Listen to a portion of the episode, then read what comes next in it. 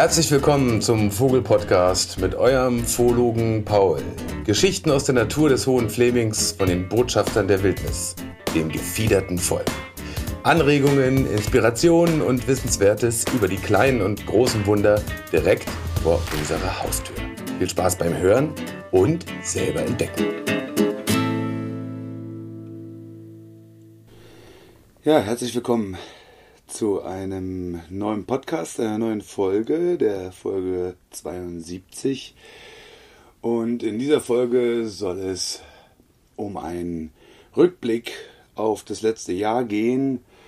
Ich habe das im letzten Jahr nicht mehr geschafft und ich hoffe, dass in diesem Jahr die Podcasts wieder regelmäßiger aus mir rausfließen denn äh, der letzte so richtig aufgenommene Podcast ist tatsächlich erst im letzten Sommer gewesen. Und ähm, daher mit guten, bevor die guten neuen Vorhaben kommen für das neue Jahr, äh, mein Rückblick, Rückblick auf das letzte Jahr. Und ich habe die, äh, diesen Rückblick äh, beschränkt auf vier Punkte. Ich habe äh, einmal geschaut, ah, was hat herausgestochen äh, zum Thema Natur im letzten Jahr. Was ist am markantesten oder am, am wichtigsten für mich gewesen, was auf dem Platz passiert ist hier? Äh, was hat am meisten Bewegung verursacht in mir bezogen auf das Weltgeschehen da draußen?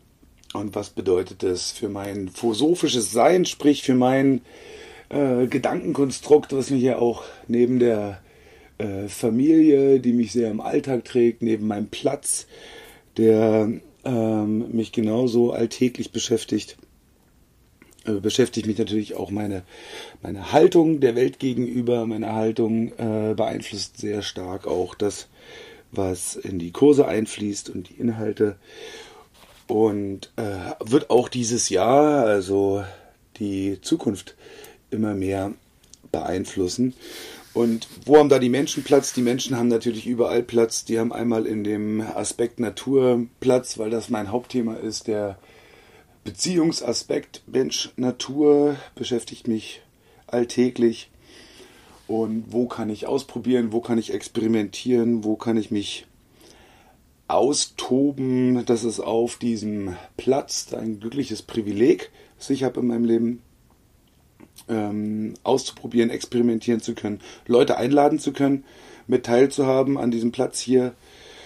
Und das Ganze findet natürlich, bettet sich natürlich ein in dem Weltgeschehen, das auch maßgeblich von Menschen beeinflusst ist. Und äh, was wäre die Philosophie ohne den Austausch? Also auch da sind natürlich Menschen involviert in philosophische Gedankenkonstrukte äh, bilden, sprich ähm, sich Gedanken zu machen über das Hier und Jetzt, über das Sein, über die Vergangenheit und über die Zukunft, macht nur für mich jedenfalls Sinn im Austausch mit anderen Menschen. Und anfangen von diesen vier Punkten, anfangen möchte ich mit dem äh, Punkt Natur. Und wenn ich äh, auf das letzte Jahr zurückschaue, fällt mir immer wieder auf, wie viel eigentlich passiert ist in äh, der Welt da draußen und wie sehr Naturwahrnehmung, Naturbeschäftigung in meinem Alltag verwoben ist. Und daher fällt es mir nicht, fällt es mir nicht schwer, äh, fällt es mir nicht schwer, fällt es mir sehr schwer, fällt es mir nicht leicht, äh, da Highlights herauszupicken. Und ich beschränke mich jetzt auf zwei Punkte. Der eine Punkt sind die Wölfe und der andere Punkt sind die Vögel. Wie sollte es anders sein? Also, äh, das mit den Wölfen hat wirklich steil angefangen in diesem Jahr, da mein Jahr 21 wirklich so ein richtiges Wolfsjahr war, wo sehr, sehr viel passiert ist. Ich habe ja noch äh, großspurig Anfang 22 gedacht, ich schreibe so einen Wolfsjahresrückblick. Der liegt immer noch angebrochen fertig auf meinem Laptop.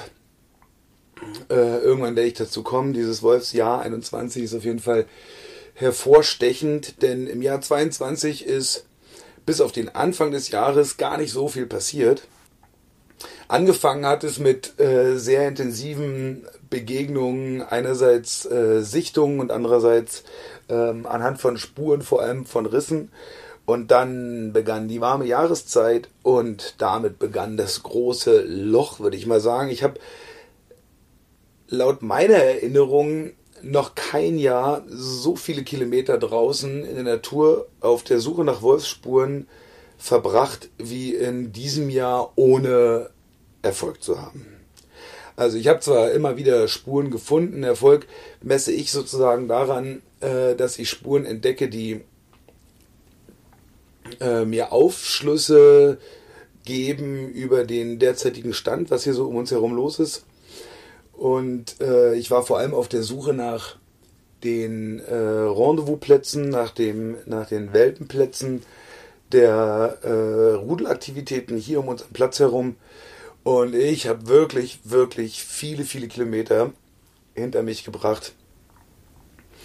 Ähm, ohne, außer Einzelpferden, ohne Rudelaktivität zu finden. Und es hat wirklich das Dreivierteljahr gebraucht, bis ich dann, ähm, ich glaube, es war Ende Oktober, Anfang November, äh, einen Platz entdeckt habe, wo sehr viel Aktivität war, heftigste Spurenlage von Liegeplätzen und Tobeplätzen und hin und her und äh, habe da dann den lang vermissten Erfolg in Anführungsstrichen, also in Form von Einblick, möchte gern was über die wissen, möchte gern was über den Stand der Dinge wissen, mir verhofft und habe dort Kameras aufgehangen und ab dem Moment, wo die Kameras hingen, war da kaum noch Bewegung. Da war hier und da mal ein Wolf drauf, aber nicht, äh, nicht der Rede wert zu dem, was die Spurenlage dort versprochen hatte.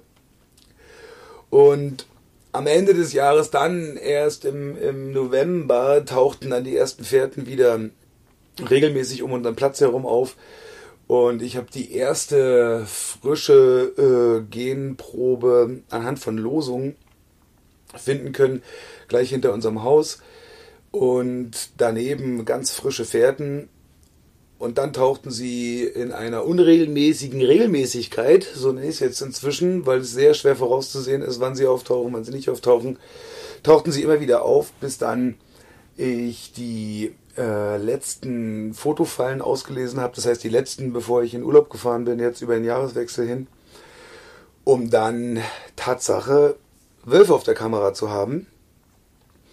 Und zwar nicht nur ein und zwei oder drei, denn diese drei, die sogenannten die drei, haben uns ja 21 hier stark in Atem gehalten, sondern tatsächlich fünf Wölfe. Was natürlich viel besser ins Bild passt, insofern, dass äh, drei Wölfe nicht drei Wölfe bleiben, wenn es denn ein Rudel ist, sprich Elterntiere da vorhanden sind. Irgendwo, irgendwo müssen sie Welpen bekommen haben. Und äh, das lässt auf jeden Fall ähm, viel hoffen für das jetzt schon angebrochene Jahr, dass äh, wir da wieder große Fortschritte machen. Was ich allerdings noch benennen möchte, ist ähm, durch äh, mehrere Meldungen, echt ein paar Leute haben sich bei mir gemeldet und gesagt, ah, wir haben da und da eine Voice-Begegnung gehabt. Dann sind wir hingefahren, haben uns die Spurenlage angeschaut. Äh, nur aufgrund dieser ähm, tollen Hinweise haben wir einen weiteren Hotspot in Anführungsstrichen entdeckt, also einen dieser Blindspots, über die ich beim äh, letzten, bei den letzten Voice Podcasts schon gesprochen habe, sprich Flecken auf der Landkarte, die so in meinem äh, in meiner inneren Landkarte erstmal nicht wolfsvielversprechend sind. Und das Gegenteil hat sich dann dort rausgestellt. Da waren extrem viele Spuren und sehr regelmäßige ähm, Bewegungsmuster zu erkennen. Und so hat sich meine innere Landkarte auf jeden Fall auch vergrößert und verfeinert und bestimmte Wege haben sich verfestigt. Also es gibt so eine ganz starke Ost-West-Reiserichtung, die sich so herauskristallisiert, zumindest zum aktuellen Zeitpunkt. Und immer noch die große Frage, was passiert in der Nord-Süd-Ausdehnung? Wie weit, wie groß ist deren Territorium und deren Revier? Und es ist eher so, das Jahr 22 war eher so ein Fragenansammlungsjahr. Ich habe auch ein paar schöne Wolfsbegegnungen gehabt äh, die nicht viel Aufschlüsse gebracht haben insofern, sondern eher sehr berührende Momente waren. Das eine war Ähm, auf einem Acker haben wir Fährten entdeckt, die für mich sehr nach Welpenpfoten aussahen, aber das ist schwer in der Jahreszeit äh, Spätsommer, Anfang Herbst zu bestimmen. Das war im Oktober, weil dort ähm, die Krallen einfach extrem scharf waren, so scharf, wie ich sie bei Alttieren selten sehe.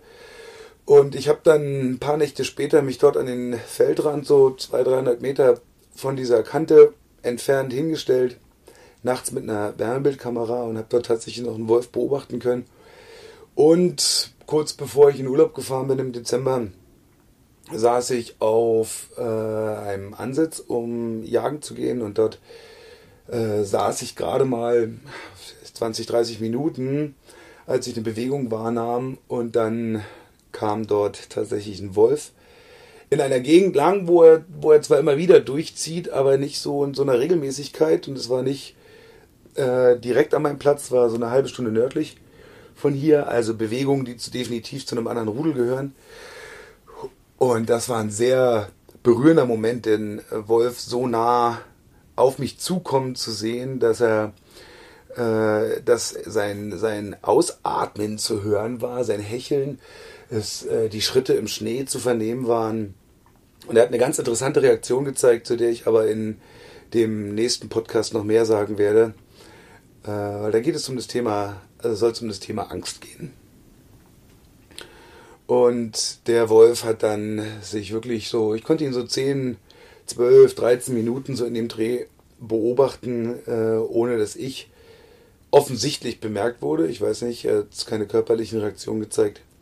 Aber es war ein sehr bewegender Moment. Ich war ganz elektrisi elektrisiert nach, der, nach diesem Erlebnis und ähm, bewegt auf eine Art, und gleichzeitig äh, auch sehr ähm, ja, ergriffen von, die, von dieser Königlichkeit, die dieses Tier hat und äh, Kopfschütteln darüber, wie viel teilweise auch richtigen Hass oder Vorurteilen ja, äh, diese Tierart ausgesetzt ist. Und aber wie gesagt, dazu mehr im nächsten Podcast. Und der zweite Aspekt bezogen auf Natur ähm, hat mit unseren Kehlchen zu tun. Das ist Braunkehlchen, Vogel des Jahres 23. Äh, zu dem kann man wirklich sehr viel sagen. Und das Rotkehlchen, zu dem gab es schon mal einen äh, extra Podcast. Und in diesem Jahr war es für mich das Schwarzkehlchen. Und hervorstechend war der Fakt, dass wir die erste, zumindest soweit ich das mitbekommen habe, man, man hat ja nicht immer den kompletten Überblick, aber ich meine, dass mir das aufgefallen wäre, wäre das vorher schon passiert, seitdem wir hier leben, die erste Brut, erste Brutnachweis eines Schwarzkehlchens. Und ich meine mich zu erinnern, dass als wir hierher gezogen sind, 2014, ich schon mal Schwarz- oder Braunkehlchen hier gesehen habe und danach lange, lange Zeit lang nicht mehr. Was mit verschiedenen Faktoren zu tun hat. Und wir haben damals angefangen, eine Benjes-Hecke anzulegen eine Hecke entlang eines Weges, in der wir Totholz aufstapeln, die sich jetzt nach sieben Jahren anfängt selbst zu verjüngen. Das heißt, äh, Weiden, die dort draufgeschmissen wurden, sprießen. Ähm, Mirabellen kommen hervor, andere Prunusgewächse zeigen sich, äh, Holunder, Hagebutten sprießen aus der Hecke empor. Und bieten natürlich hervorragende Ansitze und auch Brutmöglichkeiten für kleinere Vögel, wie wir sie liebevoll nennen, KBVs, da sie oft schwer zu erkennen sind als die kleinen braunen Vögel. Und eins dieser kleinen braunen Vögelchens ist dieses Schwarzkehlchen. Ich, ich finde einen fast treffenderen Namen des Schwarzkäppchen, da das eine oben eine schwarze Kappe hat auf dem Scheitel und die Kehle oft sehr schwer zu sehen ist. Wo fängt die Kehle an, wo hört die Kehle auf? Denn darunter kommt auch die Farbe braun, wie beim Braunkehlchen. Nur halt das Tatsache unterhalb des Schnabels, also direkt an der Kehle, noch eine schwarze Färbung ist. Was dem Schwarzkehlchen fehlt gegenüber dem Braunkehlchen ist dieser weiße Augenstreif. Das heißt, dieses schwarze Käppchen ist sehr auffällig. Und wenn das Rotkehlchen, Rotkehlchen, deswegen muss es Schwarzkehlchen wahrscheinlich Schwarzkehlchen heißen, und das Braunkehlchen, Braunkehlchen, damit es alles in der gleichen, äh, in der gleichen Kategorie bleibt. Aber das hat mich sehr gefreut und die, dieses Schwarzkehlchen hat uns echt viele Wochen äh, beglückt und immer wieder begleitet. Und wir haben fünf Jungvögel zählen können. Ich weiß nicht, wie viele davon dann letztendlich durchgekommen sind. Und während das Schwarzkehlchen dort brütete, zeigte sich auch das Braunkehlchen. Das Braunkehlchen ist von seinen Ansprüchen her äh, sehr speziell und anspruchsvoller als das Schwarzkehlchen. Also wenn man so den offiziellen äh, Zahlen Glauben schenkt, dann sind die Schwarzkehlchenpopulationen leicht aufsteigend und die Brautkehlchenpopulationen stark abfallend. Also es ist äh, immer mehr bedroht. Und mich hat natürlich dann gleich der Hoffnungs, äh, die Hoffnung gepackt, äh, oder sagen wir mal die, ähm, äh, wie sagt man, die Vorfreude oder die Motivation hat mich nochmal so richtig, es gab noch so einen Motivationsschub, jetzt noch mehr zu tun für den Schutz des Braunkehlchens oder besser gesagt für die Umgestaltung der Landschaft, dass diese Tierart hier auch irgendwann brütet und wir die ersten Individuen hier auf unserem Platz direkt zählen können. Das wäre so ein tolles Erfolgserlebnis. Vielleicht ja sogar vor dem Wiederhopf. Ich glaube, mit dem Wiederhopf, das ist noch so eine längere Geschichte, die sich da anbahnt.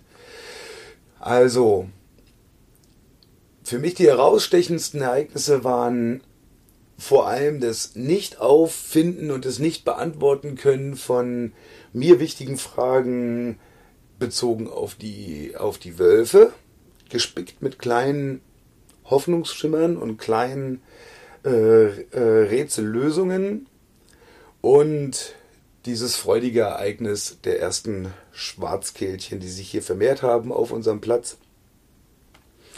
Zwei der äh, wichtigsten Highlights, die sich durch das Jahr gezogen haben.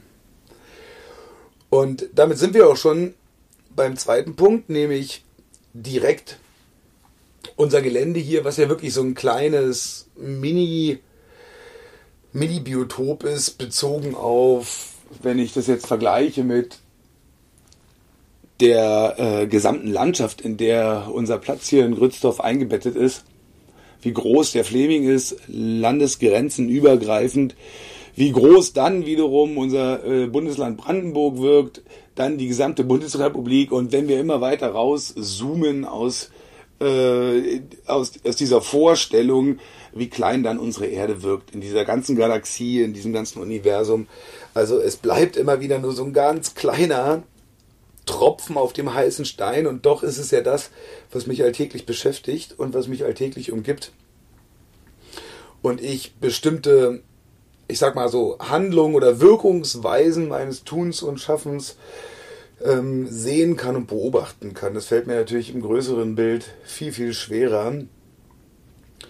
Und die drei, da gibt es drei Punkte, die für mich hervorstehen im Jahr 22.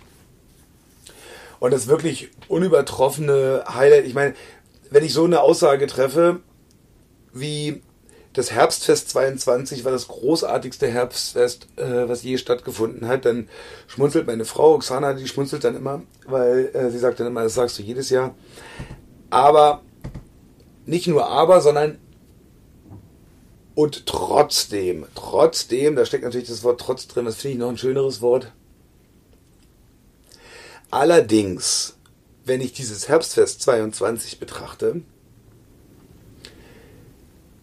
sage ich, dass ich noch nie so entspannt aus einem aus einer Großveranstaltung, denn die Herbstfeste sind inzwischen ja immer mit äh, gut besucht und mit vielen vielen Leuten ähm, und vielen Aktivitäten äh, bestückt, dass dieses Herbstfest äh, ist wirklich sehr entspannt herausgekommen bin aus diesem Herbstfest. Und ich muss dazu sagen, ich hatte am Anfang, bevor das Herbstfest losging, nicht so eine große Lust. Ich war gerade in so einem Jahrestief und in so einem Schaffenstief und äh, die Muse wollte mich nicht küssen.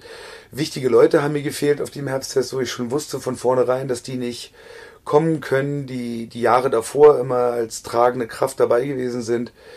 Da wusste ich aber auf der anderen Seite, dass auch ganz tolle Menschen kommen werden, die auch wiederum die letzten Jahre mit begleitet haben oder die sich schon vorangekündigt haben, die eine, eine wichtige Rolle übernehmen würden.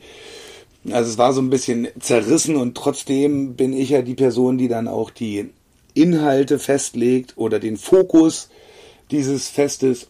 Und der, äh, die Überschrift lautet ja schon seit jetzt zwei oder drei Jahren äh, sowas wie so ein Erntedankfest auf unsere Art zu feiern, zu zelebrieren. Weniger diesen Tag der offenen Tür und dieses äh, Marketing da rauszulassen und dieses, sondern eher dieses ähm, Zelebrieren von der, sagen wir mal, den, den englischen Begriff von der Community oder von unserer Wildnisfamilie, wie wir manchmal sagen. Und ja, die, äh, die Lust packte mich dann zwei Tage vorher, küsste mich die Muse, was ich machen werde als großen Hauptakt. Ja, wir haben in den letzten Jahren immer so ein Lebensrat gestellt anhand der acht Schilde, wo sich jeder in eine bestimmte Richtung aufteilen konnte. Und dann gab es noch eine Zeremonie, die Isabel geleitet hat in den letzten Jahren, äh, die wie gesagt in diesem Jahr im 22 nicht dabei sein sollte. Und ähm, aus Grund von Zeitgründen, die wird irgendwann wieder dabei sein, hoffe ich zumindest. Isabel, wenn du das hörst, ich hoffe sehr, dass du irgendwann wieder dabei sein wirst. Ähm, und ja, dann küsste mich die Muse und ich wusste, okay, das wird der neue Hauptakt. Ich werde nicht eine dieser Zeremonien wiederholen, die Isabel in den Jahren vorher durchgeführt hat. Ähm, ich hatte eine Idee, ich hatte eine Inspiration und dann kam wieder das Schaffensloch, weil ich habe nur dann mir vorgestellt, was alles noch vorzubereiten ist und so. Und als dann der Donnerstag anbrach, das war der Tag, an dem das Team am Nachmittag kommen sollte. Wusste ich, jetzt komme ich nicht mehr drum herum. Ich muss jetzt anfangen, Zelte aufzubauen. Das wird jetzt alles viel zu knapp und wir schaffen es gar nicht inhaltlich und strukturell uns gut einzutun und das Ganze vorzubereiten für die ganzen Menschen, die am Freitag kommen würden. Und deswegen habe ich dann gesagt, okay, Julie und Tordes, nochmal einen großen Dank für eure Spontanität.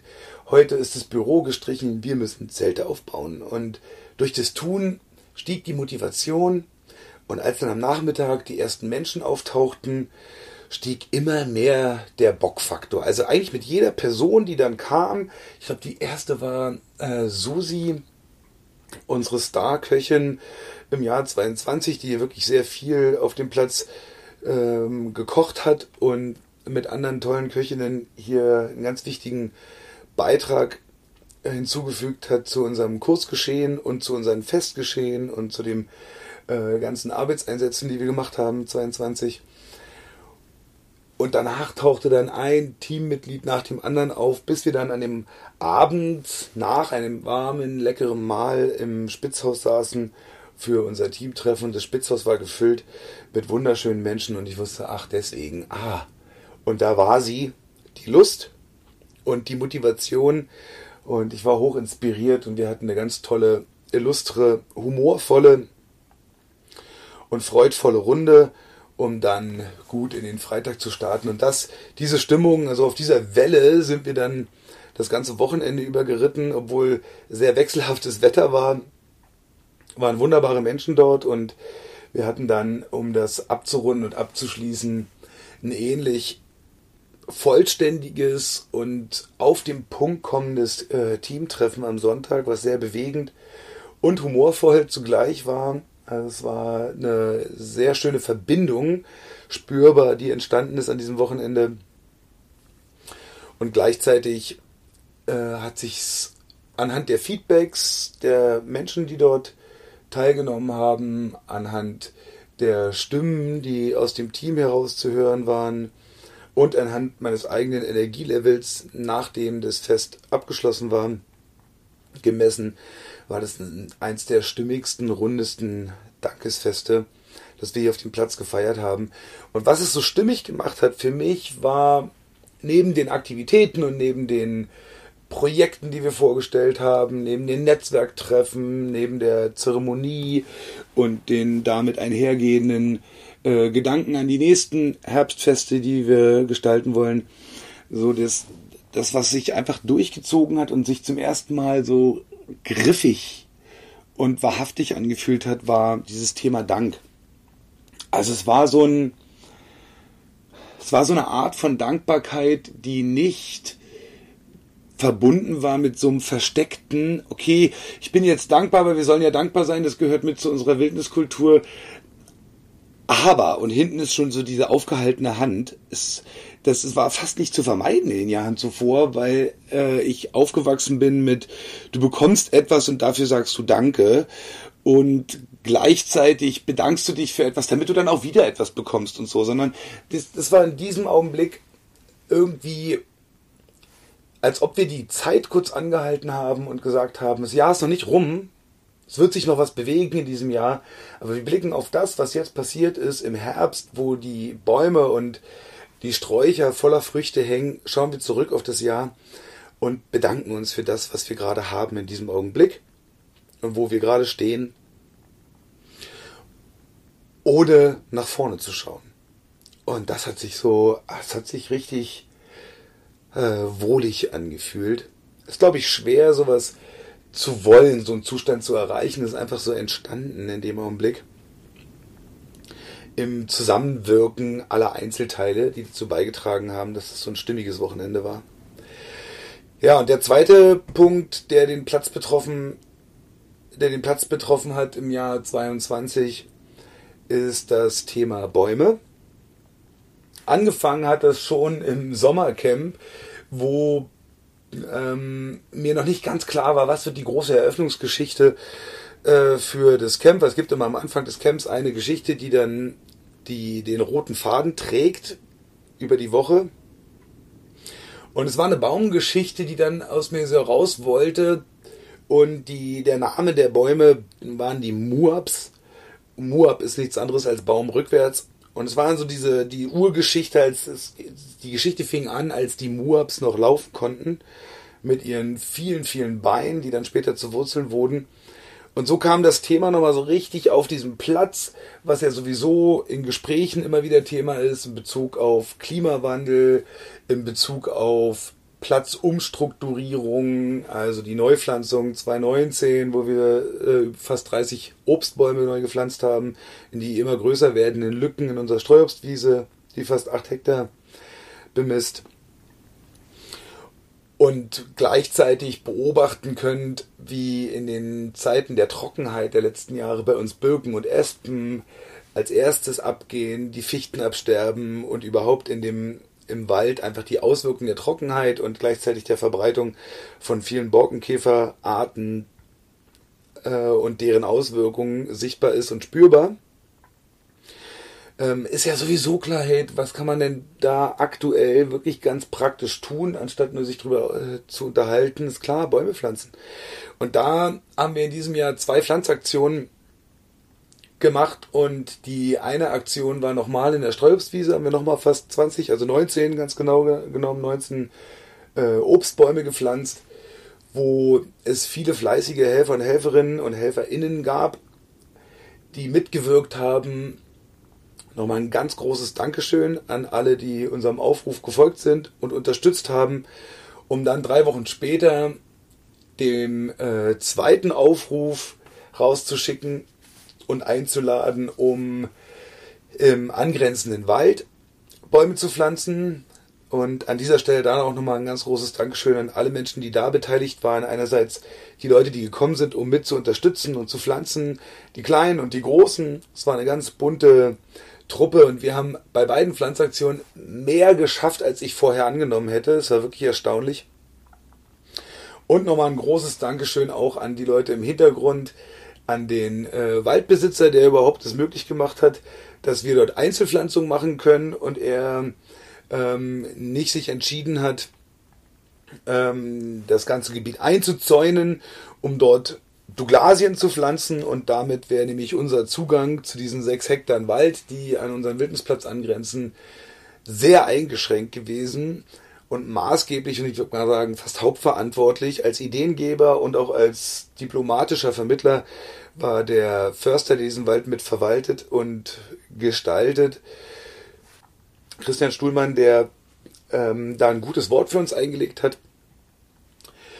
und somit konnten wir dort Esskastanien pflanzen und Roteichen in der Hoffnung, dass da diese zwei Baumarten, die trockenheitsverträglicher sind als die gängigen, dass die in der Zukunft auch Chance haben, dort nicht nur anzuwachsen, sondern groß zu werden, zu gedeihen und viele Früchte zu tragen. Und wir haben noch einige andere Pflanzen geschenkt bekommen und haben die mit Einzelpflanzungen Einzelpflanzungsschutzmaßnahmen verschiedener Art dort pflanzen können und werden jetzt das in diesem Jahr beobachten, begleiten und auch weiter pflegen. Und der Blick hat sich verändert. Der Blick hat sich verändert auf die Landschaft, wie ich durch die Landschaft gehe. Ich sehe viel mehr jüngere und kleinere Bäume. Vorher lag mein Fokus eher auf die großen, schon in Anführungsstrichen fertigen, sich entfalteten Gestalten aus der hölzernen Welt. Und jetzt plötzlich schaut man, ah, diese kleine Pflanze dort, die sich da emporreckt, wenn wir die Knospe schützen, wenn wir äh, diesen Trieb äh, besonders pflegen, dann kann sich daraus vielleicht auch eine von diesen großen Muabs entwickeln. Also der Blick hat sich verändert in diesem Jahr. Und da auch nochmal äh, einen besonderen Dank an Einmal einerseits die Begleitung äh, von Marek, der die Obstbäume mit uns gepflanzt hat und sehr schön eingewiesen und eingeleitet hat.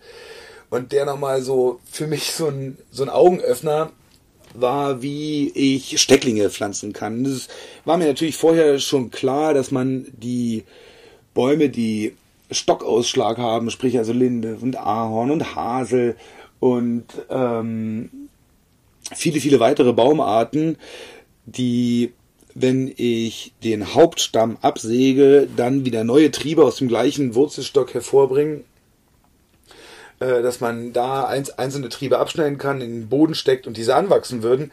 Das war mir theoretisch vorher schon klar, aber in der Umsetzung habe ich selten gemacht. Ich habe hier und da mal ab und zu mal ein Zweiglein reingesteckt und dann aber wieder vergessen und nicht weiter beobachtet.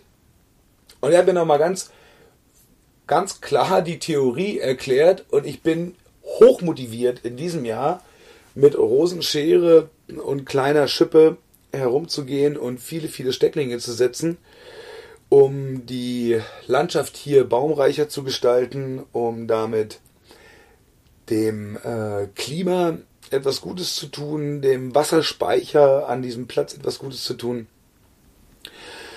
Und die Frage, die dann übrig geblieben ist, nach dieser hochmotivierenden Einweisung und äh, erleuchtenden Einfachheit, äh, warum habe ich das nicht schon 20 Jahre vorher angefangen?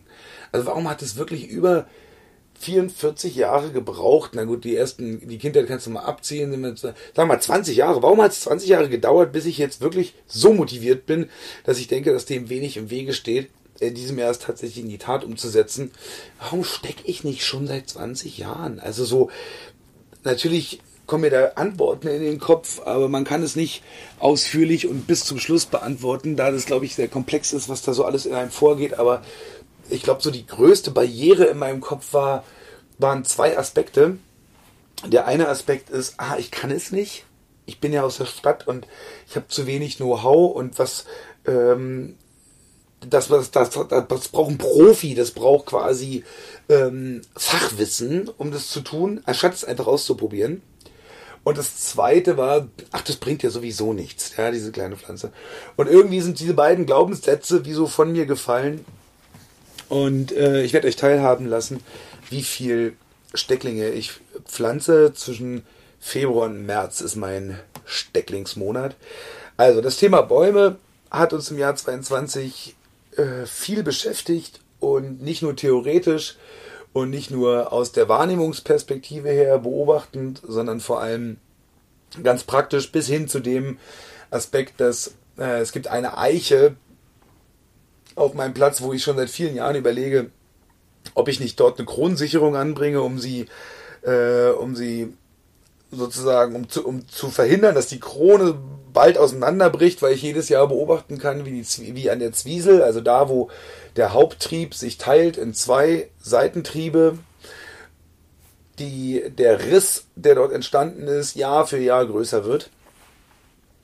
Und ich tue mich immer sehr schwer einzugreifen, ja, was, äh, was bin, wer bin ich schon da zu verhindern bei all dem Altholz, das hier auf dem Platz steht da zu entscheiden, dieser Baum soll stehen bleiben und der Baum soll nicht stehen bleiben, weil er, wie gesagt, das Vergehen auch immer wieder viel Neues schafft, also diese, Strukt diese gestiegene Struktur, äh, Struktur beim Ameisenhügel zum Beispiel, einem Feldgehölz auf unserem Platz, die ja eigentlich umbenannt werden muss jetzt in den Oktopus, weil seine Arme von jungen Pappeln sich in alle Richtungen ausbreiten oder die gebrochenen Bäume Platz machen für Neues dort drin. Es ist sehr schön zu beobachten, äh, wie auch das Abbrechen und Sterben Platz schafft für Neues und für Artenvielfalt. Aber bei dieser Eiche war ich mir sehr unsicher, weil sie sehr exponiert steht an einer besonderen Stelle.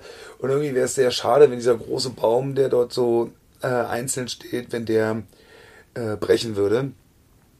Und ähm, ich habe mir sogar schon mal einen Kostenvorschlag machen lassen für eine Kronensicherung, weil ich das selber nicht kann. Und da war es wieder Marek, der sagt, kauf doch einfach ein Spanngurt und äh, mach den Spanngurt da oben ran, weil du wirst es nicht aufhalten können, du wirst es nur verzögern können. Du wirst es nicht verhindern. Aber du kannst es ein bisschen in die Länge hinausziehen. Und das habe ich gemacht, kurz vor unserer Abreise hier in den Winterurlaub oder in den, in die, in die Winterrückzugszeit in den Süden, wie jedes Jahr. Oh, da kommen gleich schöne Bilder an den Hühnerstall-Podcast vom letzten Jahr. Das war ja mein Neujahrspodcast vor einem Jahr. Ähm, aber zurück zum Thema. Bäume pflanzen war also ein ganz wichtiges Thema in diesem Jahr. Bäume pflanzen, Bäume schützen und wirklich Hand anlegen.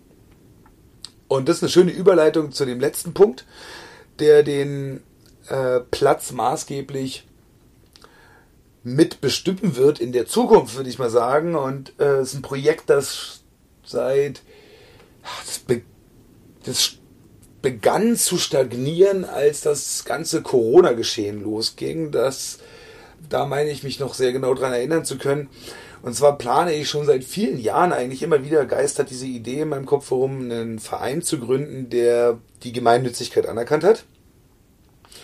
Und der Name existierte und vor drei Jahren haben wir sogar schon uns mal zu einem Gründungstreffen getroffen und haben eine, an der Satzung gearbeitet und und und. und immer wieder sind ganz kleine Schritte passiert in Richtung Gründung, aber der große Block, dieser, dieser Papier, bürokratische Papierteil, vor dem habe ich mich immer gesträubt und habe immer irgendwie versucht, Menschen zu finden, die mich da unterstützen oder begleiten oder dies letztendlich dann für mich tun, weil ich habe einfach manchmal äh, so eine Blockade, Anträge auszufüllen, äh, an Ämter Dokumente zu schicken und so weiter.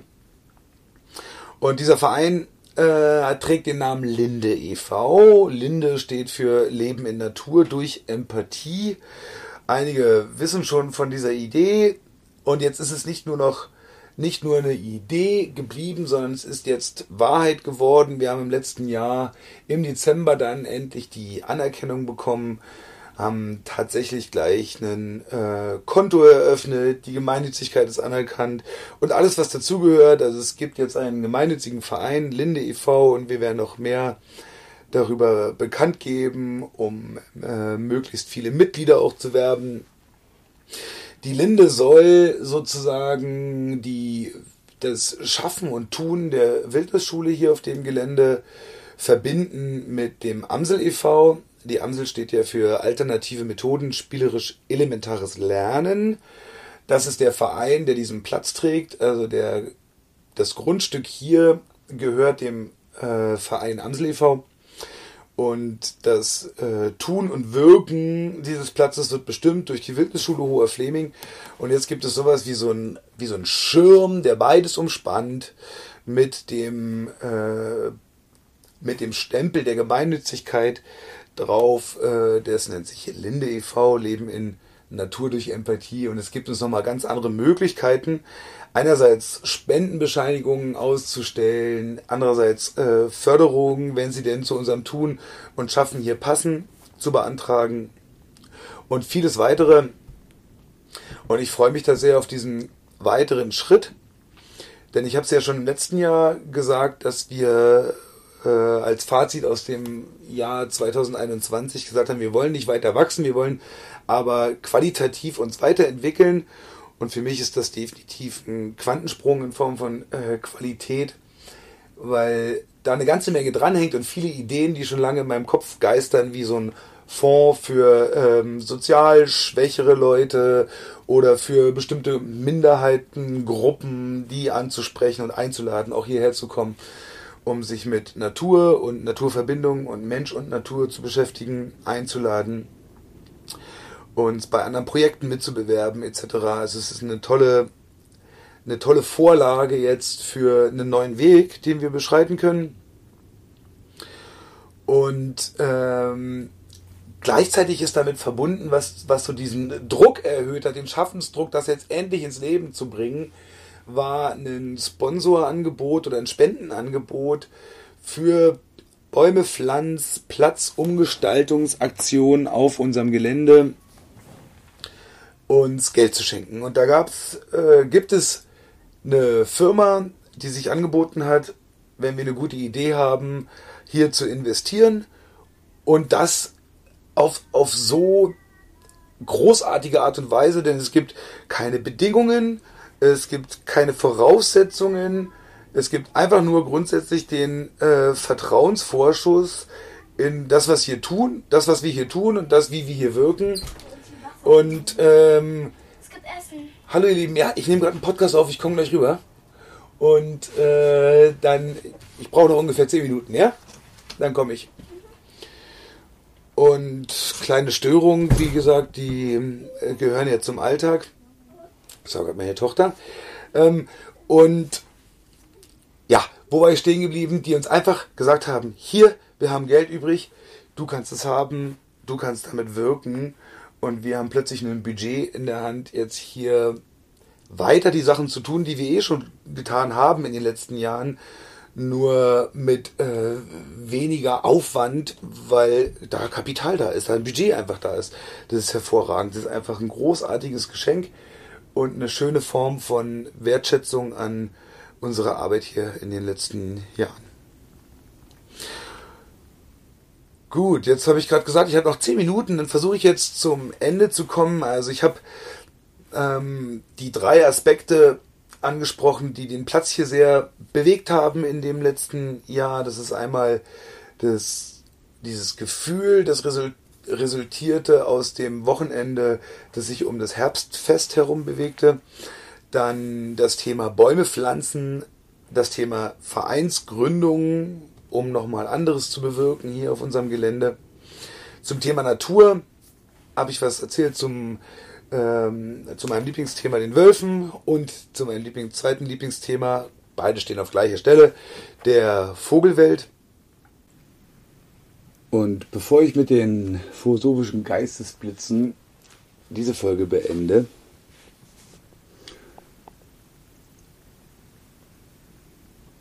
noch zumindest ein, naja, nennen wir es doch ein, ein Raunen oder ein kurzes Innehalten zur derzeitigen äh, Weltsituation und es geht natürlich um den äh, Krieg in Europa. Über den sprechen viele und es gibt viele kluge Leute, die da verschiedenste Positionen einnehmen und so weiter. Und ich kann da gar nicht, ich kann, bin nicht in der Lage, da irgendwas Kluges oder Sinnvolles zu sagen. Und ich denke auf jeden Fall viel drüber nach es beschäftigt mich viel. Ähm, ich hänge jetzt nicht geschichtlich und politisch da so tief drin wie andere in meinen Kreisen, weil ich einfach viel im Alltag mit anderen Dingen beschäftigt bin. Und äh, lass mich dann immer, so gut wie es geht, immer wieder mal abholen von meinem Vater, der ja äh, lange Zeit mit einer ähm, weißrussisch und ukrainisch sozialisierten Frau zusammenlebt, selber viel in äh, Russland und in der Ukraine und in Weißrussland Zeit verbracht hat, äh, sein ganzes Sabbatjahr da verbracht hat, einen Film drüber gedreht hat, ein Buch drüber geschrieben und so weiter. Und ähm, der auf jeden Fall in dieser Thematik, vor allem auch in dieser geschichtlichen äh, Thematik, in dem ganzen Kontext und vor allem auch im kulturellen äh, Zusammenhang äh, viel tiefer drinsteckt als ich. Und auf jeden Fall, was ich da raushöre oder für mich immer wieder mitnehmen kann, ist die Komplexität der ganzen Situation. Und was mich so grundsätzlich jetzt erschüttert, warum macht mich jetzt dieser Krieg fertiger als andere Kriege, weil es gab in den letzten Jahren immer wieder ähm, Kriege und ich kann absichtlich, ich kann dieses Wort Angriffskrieg wirklich nicht in den Mund nehmen, weil das ist irgendwie so ein neues Modewort. Welcher Krieg ist kein Angriffskrieg. Ich verstehe das irgendwie nicht. Ich verstehe es wirklich nicht, warum plötzlich alle bei dieser Kriegssituation von einem Angriffskrieg sprechen. Welcher Krieg ist kein Angriff? Gibt es Verteidigungskriege? Also es ist ja immer auf die, auf, auf die, auf den Blickwinkel. Also immer von dem Blickwinkel abhängig. Also das ist etwas, was ich überhaupt nicht nachvollziehen kann. Ähm, ich glaube, was mich, es gibt so ein paar Punkte. Es ist einmal natürlich diese Nähe. Ja, das macht mich äh, fertig. Dann diese ähm, nahtlose, diese nahtlose Zweitkrise nach dieser Corona-Krise über mehrere Jahre mit sehr vielen Ungewissheiten. Und ähm, es wurde quasi wie so abgelöst, das eine Thema von dem anderen, ohne so richtig einen Moment des Luftholens. Und dann ist wirklich ähm, bei uns dieses Thema immer wieder auch beschäftigt. Ja, mein Sohn hat einen Vortrag gehalten über die Waffenindustrie. Mein Vater beschäftigt sich extrem viel mit unserer Vergangenheit und auch mit den dazugehörenden Kriegen natürlich.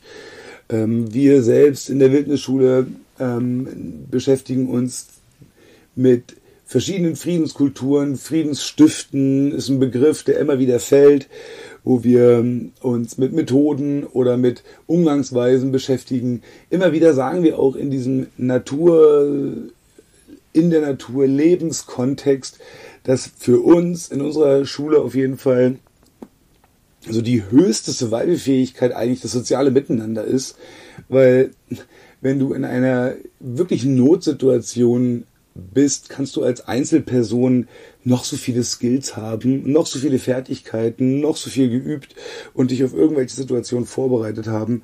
Wenn du nicht in der Lage bist, mit deinen Nachbarn zu kommunizieren, entweder auszuhelfen oder dir helfen zu lassen, um Hilfe zu fragen und äh, Unterschiede, Unterschiedlichkeiten zu überwinden, dann äh, wirst du nicht lebensfähig sein oder ein Leben führen als Einzel Person dort draußen, äh, mit dem ich überhaupt nichts anfangen kann in meiner Weltsicht. Ja, und daher ist es natürlich für uns ein, äh, ein ganz brennendes Thema mit, mit vielen, vielen Fragen. Wie ist Frieden möglich? Ist Frieden überhaupt möglich? Und, und, und. Was hat das mit dem Menschsein zu tun? Und doch fühle ich mich irgendwie so ein, es gibt schon immer wieder Momente der Machtlosigkeit oder sagen wir mal der, der, ähm, der Handlungsunfähigkeit, weil ich lebe ja in einem Land und bin aufgewachsen, ich bin ja ostsozialisiert äh, mit dieser Bewältigung des äh, der Nachkriegszeit, der äh, Bewältigung dieser Schrecken, die angerichtet wurden im Zweiten Weltkrieg und natürlich auch im Ersten Weltkrieg, aber besonders dann im, im Zweiten, die Teilung der Bundesrepublik die äh, dem nachfolgte und all diesen ganzen Sachen, die damit dranhingen. Und jetzt sind wir quasi im Krieg mit Russland, weil wir äh, selbst Waffen liefern, die gegen russische Soldaten kämpfen. Und ähm, kein Krieg ist zu rechtfertigen. Punkt. Also ich verstehe überhaupt gar nicht die große Diskussion, ob oder wie oder was, weil wann lernen wir denn aus Geschichte, dass Kriege einfach nicht Lösungen hervorbringen, die nachhaltig sind? Das, kann nicht funktionieren. Das hat, die, das hat jeder Krieg in meinen Augen gezeigt. Und äh, darum geht's in der ganzen Geschichtsbeschäftigung doch, nach anderen Lösungen zu suchen und nach Mitteln und Wegen, wie können wir dem äh, etwas entgegensetzen. Also da, ja, da äh, stoße ich auf jeden Fall in einen Raum der Ahnungslosigkeit und auch der Erschütterung, ähm, der mich sehr, manchmal auch stark ausbremst, muss ich sagen, weil dann kommt mir mein Tun und Handeln eher vor wie so ein, wie eigentlich Sinn, hat sowas manchmal so, so, so ein Hang von Sinnlosigkeit. Was natürlich Quatsch ist, weil der äh, Moment, der jetzt eben gerade schon wieder vorbei ist, oh, jetzt schon wieder, ähm, der ist natürlich in, in diesem, in dem Moment steckt das, äh, steckt das Glück, das manchmal aber schwer zu empfinden oder schwer zu greifen ist, wenn man gleichzeitig so die Fühler oder den Blick und die Ohren da raus in die Welt äh, schickt und sieht, wie viele Menschen gar nicht in der Lage sind, Glücksmomente überhaupt zu empfinden, die einfach ganz andere Sorgen, ganz andere Nöte haben. Ja, und umso mehr, das führt natürlich zurück auf so ein, auf so eine, äh, auf so einen Status quo der Oberprivilegierten. Und ähm, ja, mit, mit diesen Gedanken würde ich es, glaube ich, auch schon stehen lassen und eher gucken, mich nicht zu verstricken in, mich nicht ausbremsen zu lassen von meinen eigenen Wahrnehmungen oder von meinen eigenen Empfindungen davon, sondern äh, mich tatsächlich an so einem kleinen Ästchen festzuhalten und Bäume zu stecken und weiter Natur zu beobachten und zu schauen, wie das da draußen funktioniert. Ähm, auch gerade in der Koexistenz mit uns Zweibeinern, die wir auch zu dieser Natur gehören, die wir ein Teil dessen sind, die wir auch eine Säugetierart sind, die einzige, die sich wirklich ganz äh, bewusst und in einer Massivität äh, bekämpft und tötet, wie ich es von keiner anderen Tierart kenne. Und auch da gibt es Grausamkeiten und so weiter, die aber andere Bedürfnisse stillen. Und ich weiß, dass der, dass der äh, Vergleich Tiere, Säugetiere, äh, Vierbeiner und Zweibeiner immer wieder ein bisschen hinkt. Der eine auf, auf die eine, auf die andere Art und Weise, auf der anderen, äh, auf der mit einer anderen Perspektive auch wiederum nicht. Wir doch teils ganz, wir sind ja die, die darüber nachdenken. Wir sind die, die Werte mit sich rumtragen und die sich Meinung bilden und die Lager aufmachen in Schwarz und Weiß und Grauzonen und Grenzen ziehen, die so scharf in der Natur einfach nicht existieren. Und vor allem die, die von Ressourcen leben, wo ich mir nicht sicher bin, ob das so gut ist, an diese Ressourcen zu gehen. Und ich bin ja selber Teil des Ganzen. Äh, wir alle in diesem, äh, in diesem Land. Ja, und das wirft große Fragen auf. Und ich habe einen schönen Begriff, äh, ein schönes Wort gehört von äh, Susanne äh, Fischeritzin, der Freundin aus dem Allgäu, die ich jetzt kurz vor Neujahr besucht habe. Sie hat gesagt, Paul, äh, Paul, ähm, bei diesen ganzen Diskussionen, bei diesem ganzen Hin und Her, ähm, es braucht mehr äh, Ambivalenztoleranz. Ja, diese, diese Ambivalenz auszuhalten, diese Zerrissenheit, diese innere, ähm, die Uneinigkeit. Vielleicht ist es das, sich da rein zu entspannen. Das waren jetzt viele Worte, um eigentlich Unfassbarkeit und Sprachlosigkeit zu beschreiben. Und abschließend zur Philosophie gibt es zwei Zitate. Das eine Zitat, das mich äh, bewegt, ist letztendlich bringt es es auf den Punkt. Die beiden Zitate. Und dann gibt es noch einen dritten kleinen Gedanken und dann muss ich ganz schnell rüber zum Essen, sonst steigen sie mir hier aufs Dach.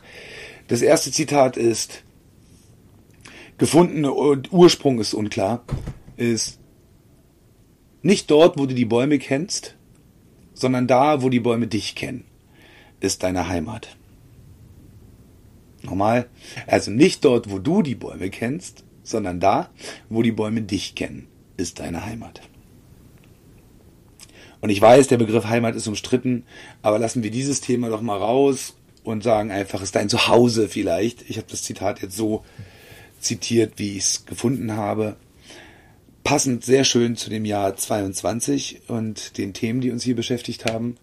Und das zweite Zitat ist von Aldo Leopold, ein, einer der ersten Nature Writer aus den USA, jetzigen USA, damals noch nicht, der ähm, ganz schöne Bücher geschrieben hat. Sehr zu empfehlen übrigens.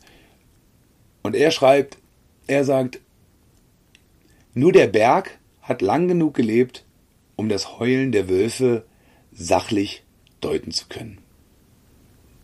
Nochmal, nur der Berg hat lang genug gelebt, um das Heulen der Wölfe sachlich deuten zu können. Das Heulen der Wölfe, das in diesem Jahr im letzten Jahr ausgeblieben ist, also das war ein Jahr 22 ohne Wolfsheulen hier bei uns auf dem Platz, aber viele Fragezeichen um die Wölfe herum und das Zitat hat mich sehr angesprochen. Und der dritte Gedanke, der das Jahr philosophisch abschließen soll, ist entstanden durch die intensive Beschäftigung mit dem Thema männlich, weiblich und alle Facetten, die es gibt, die sich zwischen diesen beiden Polen und darüber hinaus bewegen, ist genau diese Formulierung von einem Queermenschen. Äh, die Person hat gesagt, äh, Paul, als ich eine Ansage gemacht habe, äh, kam sie danach zu mir und hat gesagt, du Paul, wenn du sagst, äh, die Männer dorthin, die Frauen dahin und alle dazwischen stellen sich dorthin, ähm, assoziiert es, dass es quasi dass sich quasi alles andere zwischen diesen beiden Polen orientiert. Aber es gibt ja noch viel mehr als diese beiden Pole, das, das darum, wo es, wo alles eingebettet ist. Der Raum dar, darüber hinaus. Ich habe beim Sommerpodcast auf unserer Reise schon darüber gesprochen. Und das ist mir so richtig reingefahren bei diesem äh, nachzuhören da in diesem Sommerpodcast, bei dem Dialog zwischen zwei Fichtenkreuzschnäbeln, die, äh, der dann unterbrochen wurde von einem dritten dieser Dialog, der zwischen diesen beiden Polen stattfand, zwischen dem männlichen und dem weiblichen, dann kam ein drittes Individuum, äh, Geschlecht, keine Ahnung, dazwischen hinein und gleichzeitig aber die Berge drumherum, die Luft drumherum und die anderen Vögel drumherum und die anderen Säugetiere drumherum. Also diese ganze Welt darüber hinaus, das hat für mich das plötzlich dieses Bild so vollständig gemacht, dass es immer viel mehr noch äh, zu entdecken, zu erforschen und auch diese komplexen Zusammenhänge beeinflussend gibt, als mir so vordergründig vor den Augen steht.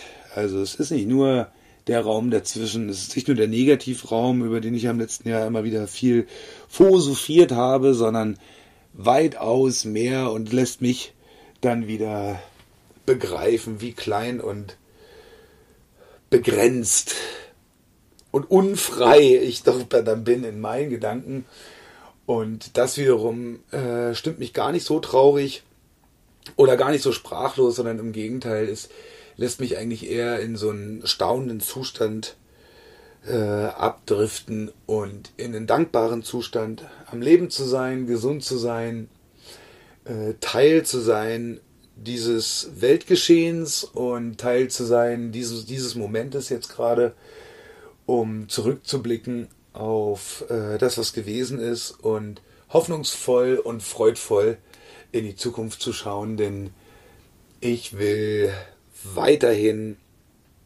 schöne Dinge und sinnhafte Dinge ins Leben bringen. Und ob dem dann wirklich so ist, wird sich in vielen Generationen dann, be, dann zeigen oder bewahrheiten. Aber davon werde ich vielleicht nur noch am Rande was mitkriegen, wer weiß, auf welche Art und Weise. Also das war der Podcast zu unserem Jahresrückblick. Und ich hoffe, es hat euch gefallen. Und angeregt zum Nachdenken vielleicht über das eigene Jahr, wenn es da nicht geschehen ist. Und neugierig gemacht auf das, was kommen wird. Alles Liebe. Und jetzt guten Hunger, euer Vorloge Paul. Alle vergangenen Folgen, verschiedenste Seminare für Jung und Alt zum Thema Natur findet ihr auf unserer Homepage www.wildnisschule-hoherflaeming.de oder mit dem Handy immer up to date über die neuesten Folgen auf unserem Telegram-Kanal unter t.me slash Vogelpodcast. Augen und Ohren auf und immer eine zarte Melodie in den Ohren wünscht euch euer Vorlube Paul.